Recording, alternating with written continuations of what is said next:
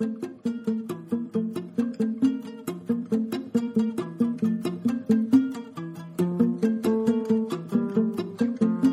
家好，我们是枪狼话禅，我是 Tina。今天我会和柳苏就我们之前两周酒店隔离的经历展开一段关于自由和空间的讨论。我们先来说一下我们两个之前隔离的两个星期都做了什么吧。总之呢，我是在深圳隔离了两个星期，然后那个酒店房间没有什么很大的硬伤。作为一个室内派。我感觉那两个星期过得并不是很煎熬，就是可能会有一些方面有点无聊，毕竟你少了很多的选择。但是因为在室内，你本身其实也就有很多选择了，所以还处于一个挺 OK 的状态。至少我个人当时是这样的。我我知道很多人是感觉特别特别无聊，但是。当时处于室内的那个状态，对我而言还算是在一个很舒适的范围内的。说实话，最重要的两个原因，饮食方面，外卖是可以解决的，甚至比我香住在香港的时候还要方便。因为我住在香港，居住的地方是不太能叫外卖的一个地方。我到了深圳，在隔离的时候，这方面的选择反而变多了。嗯，我是觉得你算是比较接受。就是隔离住酒店这个设定，对我还挺接受的。我感觉就是，呃，一些别的室内派，他可能自己在居家居个一个月也没有关系，但是他一到酒店里面去，他就他就会放大这一点，就是他是在酒店，然后在被关着，然后他就会浑身难受，可能会觉得非常需要一个对那个空间的掌控感吧。如果他在家里的话，每一样东西都是他自己准备的。哦，有道理。然后，而在酒店里的话，其实你你并不拥有那些物件，对，就完全陌生的东西嘛。举个很简单的例子，很多人不就认床？我感觉认床是一个非常，就是这种对空间需要掌控感的室内派会有的一种特征。我其实并不是那么认床，就是当然床睡着很硬，可能我会稍微有点不习惯，因为我家里床垫是比较软的床垫。但这个是纯粹物理性质的，心理上我感觉我并不是一个很认床的人。就如果我睡到了酒店房间，床垫比较软的话，我完全不会有出现睡眠问题。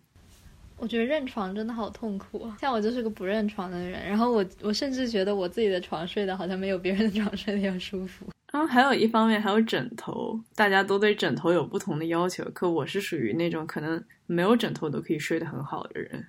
我觉得天天都没有枕头睡，可能有点那个什么，但我还是能够接受短期不用枕头睡觉的。然后我自己本身也比较喜欢特别扁的枕头，这方面需求就很容易被满足。总之，我之前住过一些地方是需要自备枕头的，然后因为去旅行之前并没有考虑到这一点，所以当时就用一些很敷衍的东西代替了枕头，比如说我的衣服。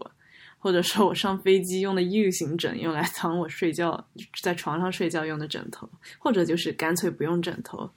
至少在当时的话，应该都是两个星期左右的这种时间，我我在当时还是可以接受的。嗯，我刚刚说了第一方面，第二方面让我很能够接受在酒店隔离的原因，是因为电子产品和网络。就我手头有手机和电脑。然后酒店的 WiFi 也挺好的，甚至比我家里的 WiFi 还好。我怎么感觉我家这么落后？一辈子不用出酒店了。那能说一下你一天都在网上干些什么吗？嗯，其实并没有想象的干那么多事情。哦，我觉得主要是。与外界沟通吧，就是跟朋友联系，还有包括叫外卖也是通过网络操作的。可能主要都是在叫外卖，不是在叫外卖，就是在看外卖叫什么。而且当时如果听了上一期播客的朋友会知道，我是一个大众点评爱好者，所以就叫外卖这件事情其实给我带来了特别大的乐趣，因为我从挑选外卖，然后到买了外卖开始期待它送过来。嗯，一直到他送到了以后呢，我打开那个外卖，我还要找个比较好的光线。不过我一般都是在那个酒店的飘窗那个位置拍摄我吃的外卖什么东西，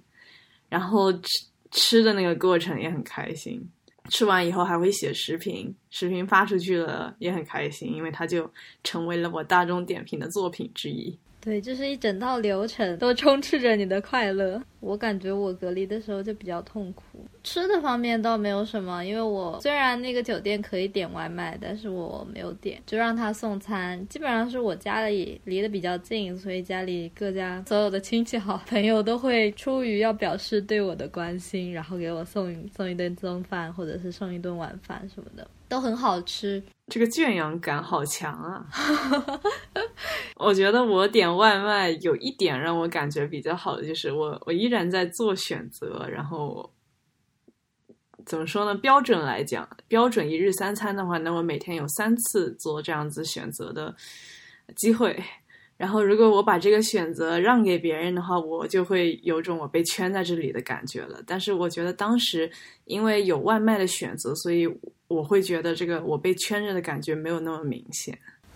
哦，我觉得还好诶，因为我家里人给我送餐是会问我我想吃什么的，但是有时候他问我我想吃什么，我又想不到我想吃什么的时候，就会显得很难过。但基本上我会跟他们说我想吃，我想吃鲫鱼啦，我想吃小龙虾啦什么的，那就是酒店的送餐就不会包含这几样食品，所以我吃还挺开心的。就是唯一不太好的地方就是他们把家里所有的保鲜盒。外卖的那种小盒子全部都用了，就全部都丢在了我的酒店里面，因为它可以送进来嘛，但是我又不能送出去，所以说它就堆积过来，以至于最后一次他们送给我吃的的时候，还送了一块小抹布和一瓶洗洁精，然后我就在酒店里面洗碗，把所有的碗都洗了一遍。反正接受了他们所有的好意了之后，我觉得其实酒店餐吃起来还是可以的，它就是。呃，味精、鸡精可能放的有点多，所以导致我每天都特别想喝水。然后我为什么不是很快乐呢？就是因为我那段时间我比你早回去一点嘛，然后我那段时间正好处于学校的 final 季，然后要写好多好多论文，还在看网课，一个人在那个酒店里面，就是。看网课什么的都感觉挺无聊的，所以我感觉可能在这个状态上面，我跟你最大的区别就是我是在度假村的状态，你是仿佛被 关在酒店里赶赶丢。对对对，我有好多同学，他说是进去没没两三天，他就开始吼说啊我要出去，我好难受，我熬不住了什么的。我感觉很多同学他们的酒店都不能订外卖，所以你的快乐他们并不能获得。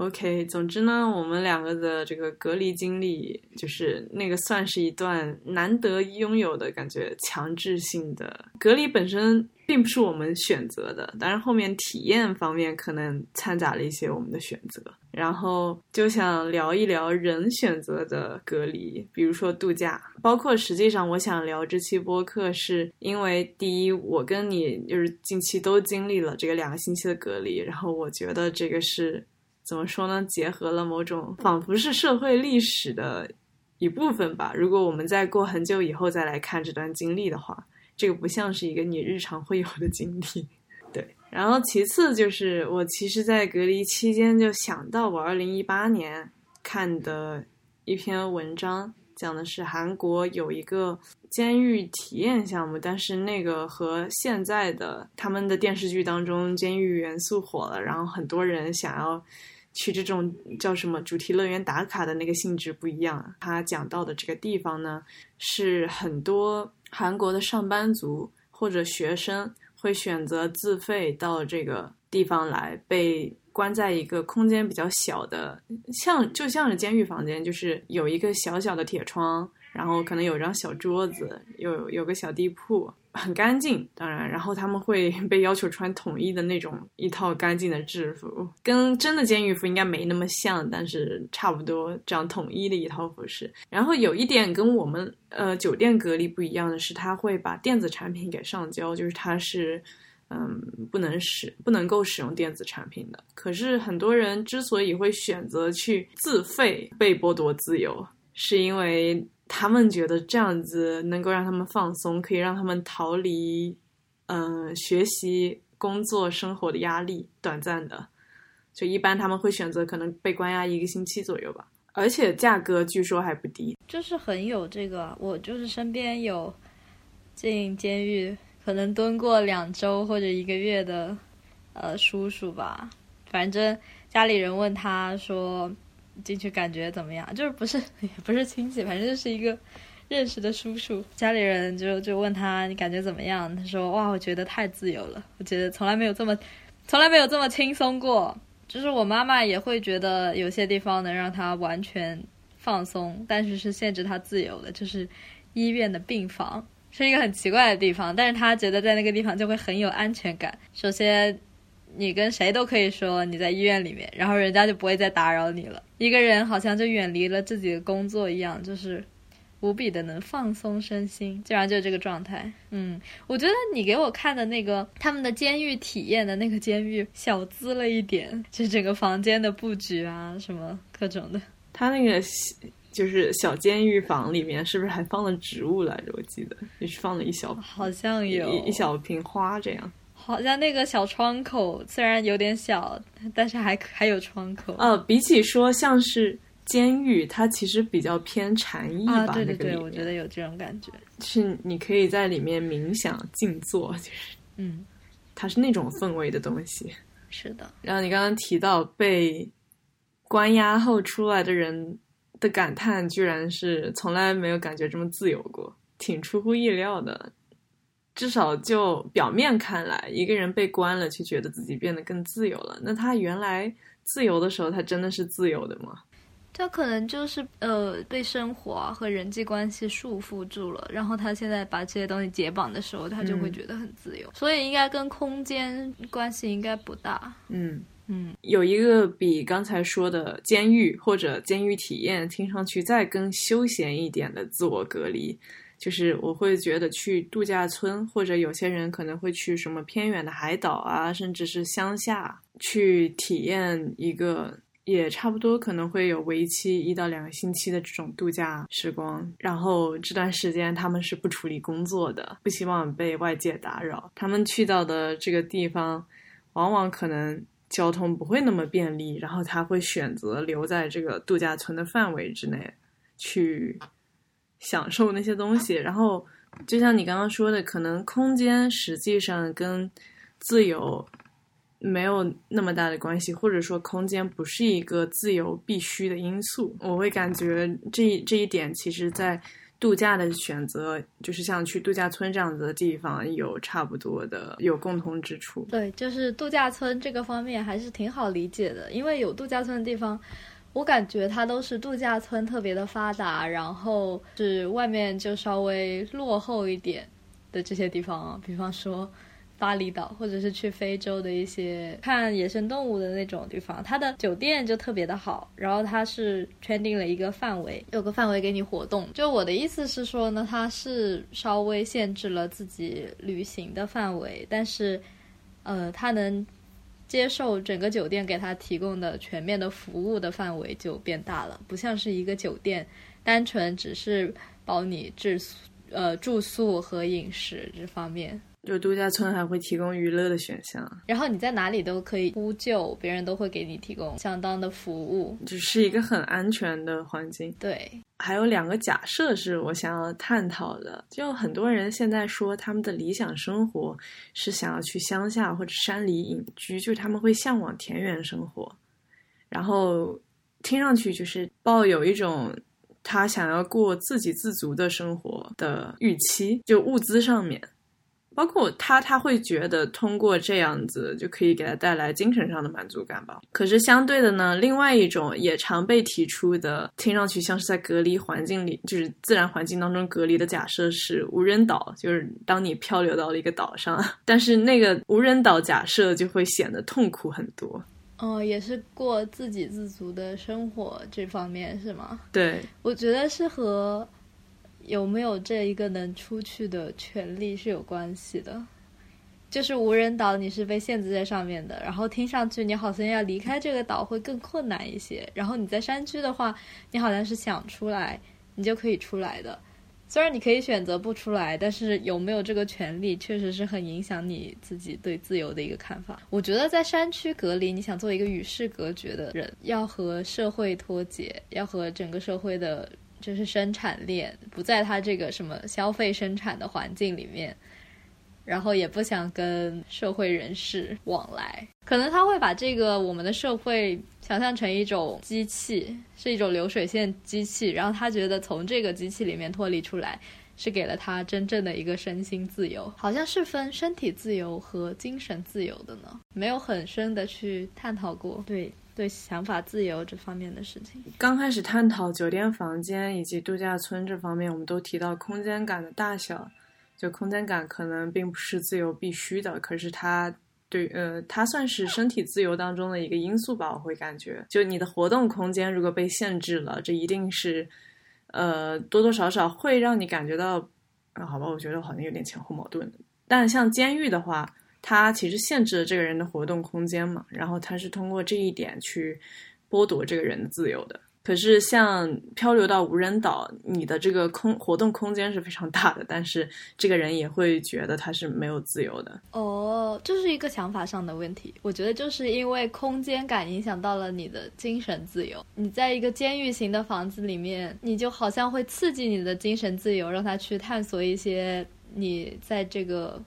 环境之中曾经忽视的一些东西，毕竟你已经把你的电子产品已经拿走了。我觉得对整个大脑或者是一个你说的一个禅意的这么一个思考会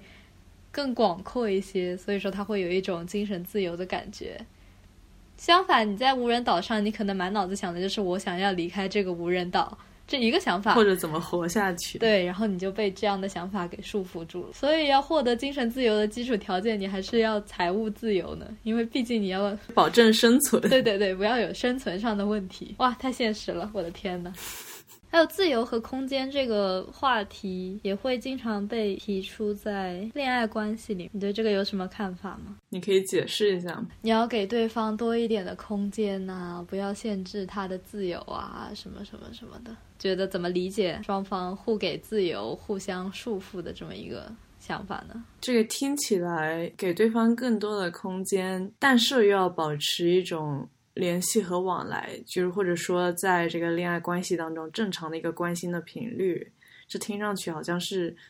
微妙的有冲突的事情，或者说它的度其实非常不好把握。就我会感觉，其实恋爱关系是一个跟自由冲突的状态，因为你的自由里面包括了和各种各样的人发生恋爱关系，是这个意思？是的，是的。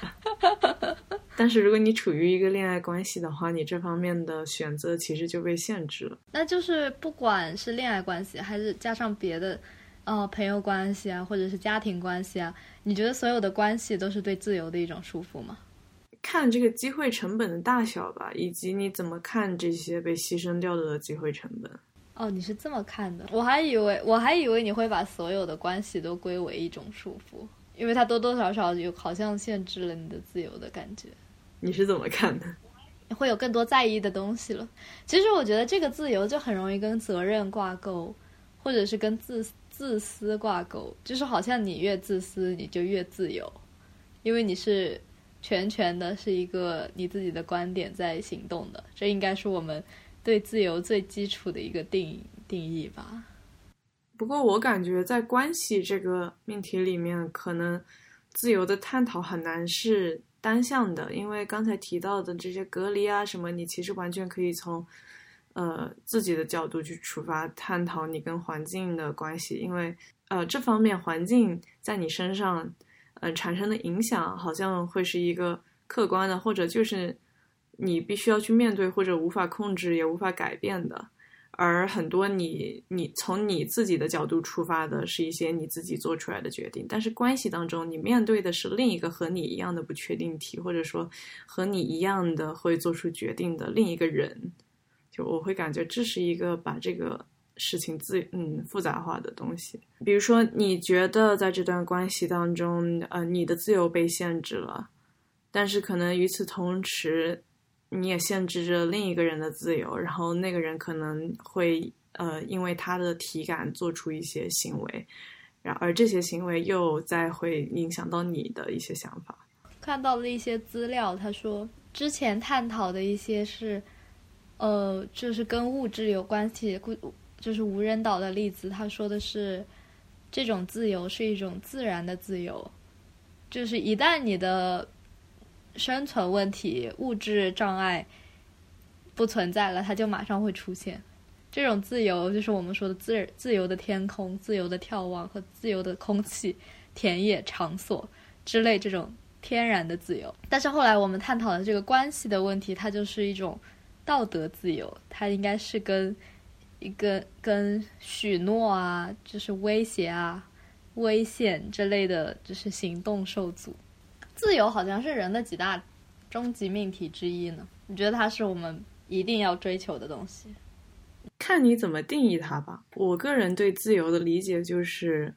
拥有更多的选择。我会感觉人对于关系的这个选项，嗯，就是他对于关系的定义越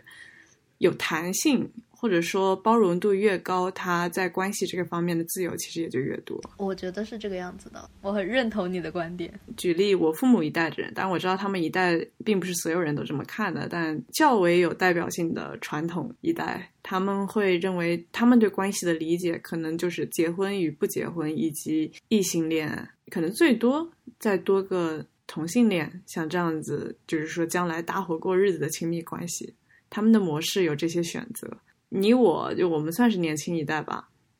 我们之前讨论到的，我就觉得我们讨论到的关系模式好像要丰富的多。就至少不仅仅是这些选择。对上一代人来讲，他们在情感方面的选择，结婚是一个必选项。但对我们而言，结婚并不是一个必选项。呃，对上一代而言，他们的选择只存在结婚，就不存在不结婚的那一个。但对我们而言，这个不结婚或者结婚，这是存在选择的。所以，自由其实它不是一个单独存在的一个东西，它是一定要有阻碍的，有阻碍它才有自由。阻碍的消失就代表更自由。像你说的，爸妈结不 结婚的问题，完全就是因为他们那个时候可能会被周围的人说三道四啊，父母不允许，价值观不允许，各种各种的束缚一加在上面，他们可能就。相对于我们来说，没有那么多的选择自由。即使最后这看起来像是一个自己做出来的选择，但是如果你考虑所有的环境因素的话，可能也会是那种阻碍太大了，而压着他不得不做出这个决定的这种感觉。这也有可能是我的偏见，说不好。嗯，道德是有必要存在的，你认不认同这个观点？我认同啊。那它相对的就会剥夺一些自由，然后你觉得那些自由是不是可以被剥夺的？我理解的道德是在社会这个环境下的，就是大家都对某种可能就是对善恶的一种分辨吧，然后我们达成了这种共识，正是因为我们都遵循了这套共识的规则，所以我们可以。嗯，在一定程度上相信身边的人不会做出不道德的事情，这个是能够 让我们拥有文明的很重要的一个原因。要不然，我们就得整天防着边上的人，就是随时都有可能做出一些 很可怕的伤害，就是随时可能捅你一刀什么的。对对，就是这个自由其实是一个条件自由。但是它的边界其实是模糊的，就是又要提到那个结结不结婚的问题。像我觉得以前如果是同性恋的话，他们可能会认为这是一种不道德的事情，就当时他可能会觉得这个东西会对周围的人造成伤害。就像你说的，就是可能这件事情对于他们的冲击力不下于旁边的人拿刀捅了他一刀。哦，会吧？对，什么？嗯，我辛辛苦苦把你养大，我就想盼着你娶妻生子，我就盼着抱个孙子孙女什么的。对对，但是你居然。做出了这种事情，从个体出发，他确实是自由了，他做出了他想要的选择。但是很奇怪，反正这一点就是比较奇怪。然后好像这个边界一直就是自由的边界，慢慢的在扩大，就是可能打破原有的一些封建啊，是一种自由度慢慢扩大的一个过程。它会停止吗？你说打破自由的这个扩大会停止吗？对，因为我感觉人是不停的在追求自由的，在追求更自由，他应该一定程度上在吃那个传统，或者是在吃那个那个道德。嗯，如果按照这个思路的话，我认为自由的扩大是它这个扩张是不会停止的，但是我们的社会可能会有临界点，结构会崩塌。哇，那好恐怖哦！还有你刚才说关于道德的规则被改写，那些封建的东西被打破，这个其实是一个非常主观的用词嘛，也是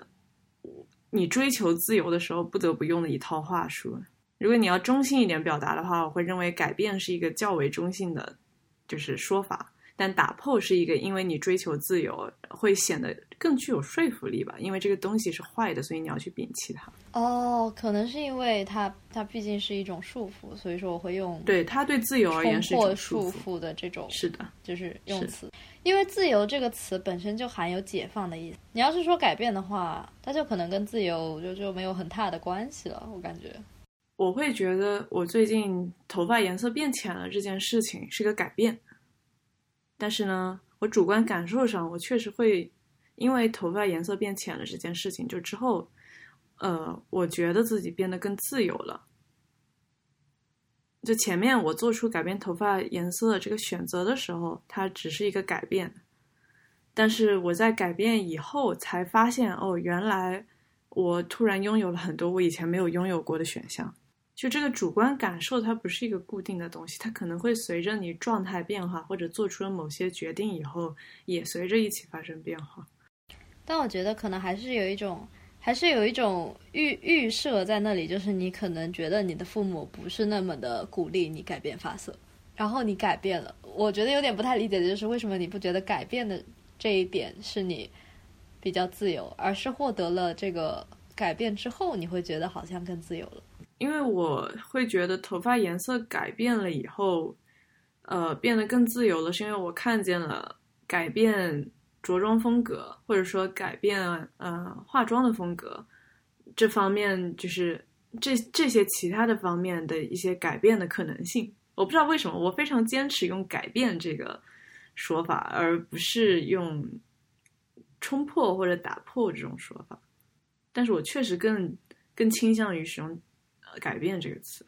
因为你之前就有改变发色的权利啊，因为你不是那种大家强制一下说你一定要黑发到棺材啊。我觉得你要是被人家说了，被人家规定了你要寸头或者是黑头发永久的话，你可能会愿意使用“打破”这个词吗？我觉得你可能只是想说，你改变了你的发色之后，你别的自由选项被打开了，然后你觉得更自由了。这一点，这些别的打开的自由的开关呢，你是在你没有改变发色之前没有注意到的。对，没有注意到，所以我感觉改变头发颜色这件事情让我感觉更自由，这是一种自我突破吧。好了，这个时候我愿意用“突破”这个词，好搞笑，因为前面多了一个“自我”这个形容词。就这个是仅在我自己内部的，我没有在跟其他东西做抗争。你在跟自己做抗争？对，我在跟自己做抗争。嗯，我觉得在我们获得更多的自由之前，我们是有一个给自己的预设的一个自由空间、自由范围。你对自由自己的自由的一种认知，但是当这个认知被别人给侵入了的时候，你会觉得你的自由受到了伤害，然后你觉得浑身难受。就是一般现实中存在的一些状况，但是那种扩大的大环境的那种自由，倒倒好像跟自身没有什么太大的关系。我觉得今天的话题朝着意想不到的方向去了，对，朝着奇怪的方向展开了。好了，以上就是我们这期节目的全部内容，感谢收听，再见。